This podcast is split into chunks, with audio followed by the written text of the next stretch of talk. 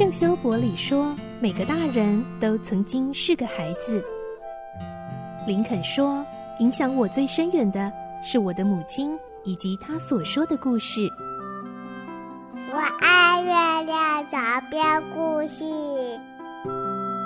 晚安，月亮床边故事。小青姐姐邀请每一位大孩子、小孩子一起听故事，不管多忙，也要和你一起听故事。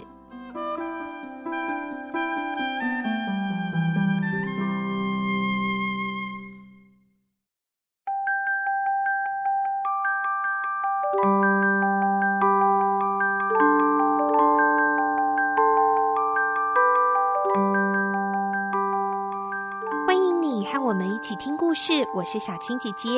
今天我们继续听《清秀佳人》第六集的故事喽。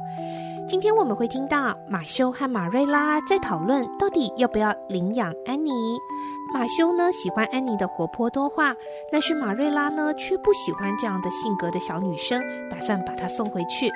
不过无论如何，安妮还是得先在绿屋度过她新生活的第一天。未来的命运不知道会如何，但安妮还是充满着想象力，面对身边的一切。来听今天的故事，《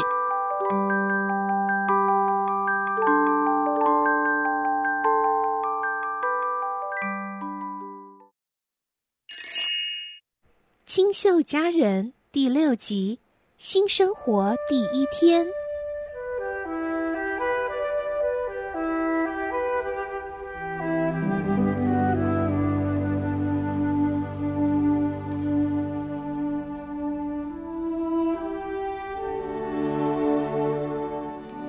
虽然马修和马瑞拉还没决定要不要收养安妮，不过无论如何，这个晚上安妮得在绿屋度过了。马瑞拉过来吹熄蜡烛的时候，看到散落一地的物品。马瑞拉有一些笨拙，但是尽量显出友善的走进床边，要跟安妮说晚安。但这时候，安妮突然从棉被里露出苍白的脸和大眼睛。然后用责备的口吻说：“你怎么可以说晚安呢？你知道这个晚上是我这辈子最痛苦的晚上吗？” 然后他又钻进棉被里了。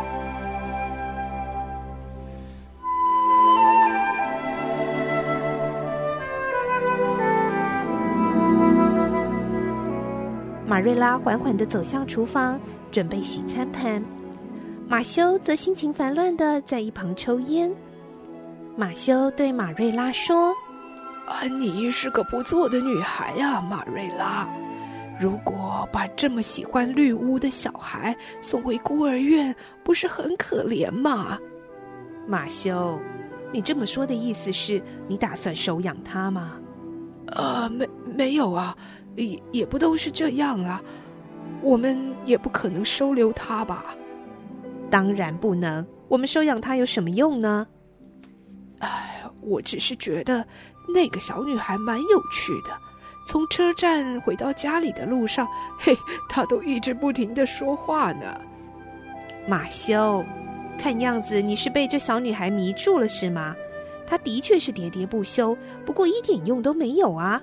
而且我又不喜欢话这么多的小孩。即使啊，我要领养的是女孩，也不是她这种类型的，我们还是得把她送回去。我可以去雇佣法国男孩来帮我，然后安妮可以留下来帮你打打杂。我不需要帮手，唉，反正我是不会让她留下来的。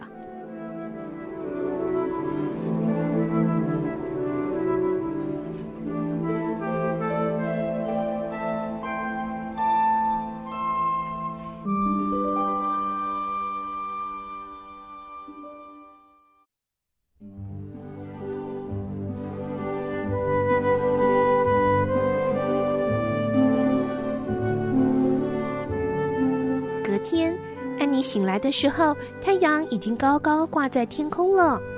她坐在床上，很疑惑地看着窗外，阳光洒在外面的樱桃树，白色羽毛似的东西飘在蔚蓝的天空。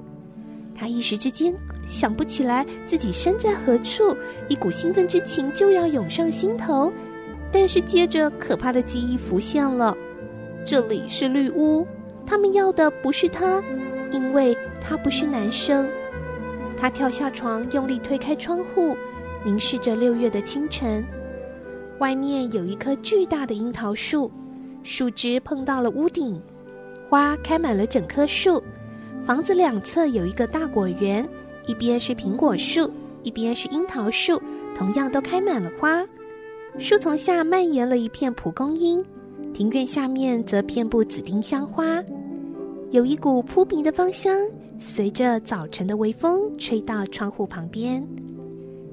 庭院下茂盛的苜蓿顺着斜坡绵延到洼地，小河潺潺流过，岸边种了几棵白桦树，生气勃勃地朝天空伸展。树下长了很多羊齿植物和苔藓。这个地方实在太美了，即使他不能住在这里，也要假想自己住在这里。安妮忘情的看着美丽的风景，一直到有人拍了她的肩膀，她才惊讶的跳了起来。原来是玛瑞拉，她悄悄的走到这个爱做梦的女孩身边，很粗鲁的说：“快，快把你的衣服换上。”安妮站了起来，深深的吸了一口气。啊实在是太美了，马瑞拉说：“那是一棵大树，总是开了很多花，不过果子都只是小小的。我并不是只有说这棵树而已，我是指所有的东西：花园、果园、小河、森林。如果每天早晨都这么美，难道您的心中不会有一股热爱这个世界的冲动吗？”好啦。你赶快换衣服，然后到楼下来吧。早餐已经准备好了，洗个脸，梳好头发，窗户就开着，别关上啊。把被子折好，动作要快一点呢。安妮下楼坐到椅子上之后，又开始滔滔不绝。今天早上我觉得肚子好饿哦，这个世界不再像昨天晚上一样，都是一片荒野。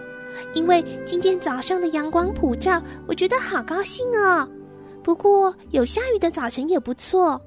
你们不觉得不管是怎样的早上都很不错吗？因为你不知道这一天会发生什么事，你就有很多的想象空间。不过还好今天是个大晴天，因为晴天还是比雨天让人觉得快乐，而且容易忍受痛苦的事。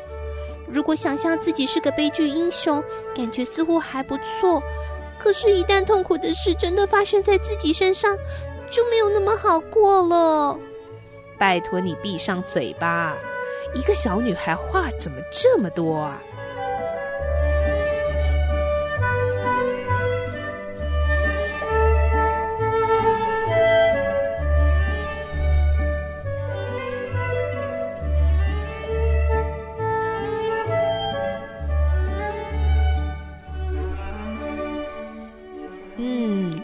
呢前一天晚上还哭得非常的伤心，死去活来的。结果呢，睡了一觉之后，早上起来看到绿屋窗外美丽的风景，她的心情又恢复了那种盼望跟信心。小女孩安妮，她到底未来的命运会如何呢？下一集的故事我们会听到啊，玛瑞拉和安妮在一起吃早餐的时候啊，安妮提到了她过去的经历。原来这个看起来爱幻想、爱说话的活泼女孩，却有一段很辛苦坎坷的过去哦。明天晚上我们再继续来听清秀佳人的故事。祝你有个好梦，晚安，拜拜。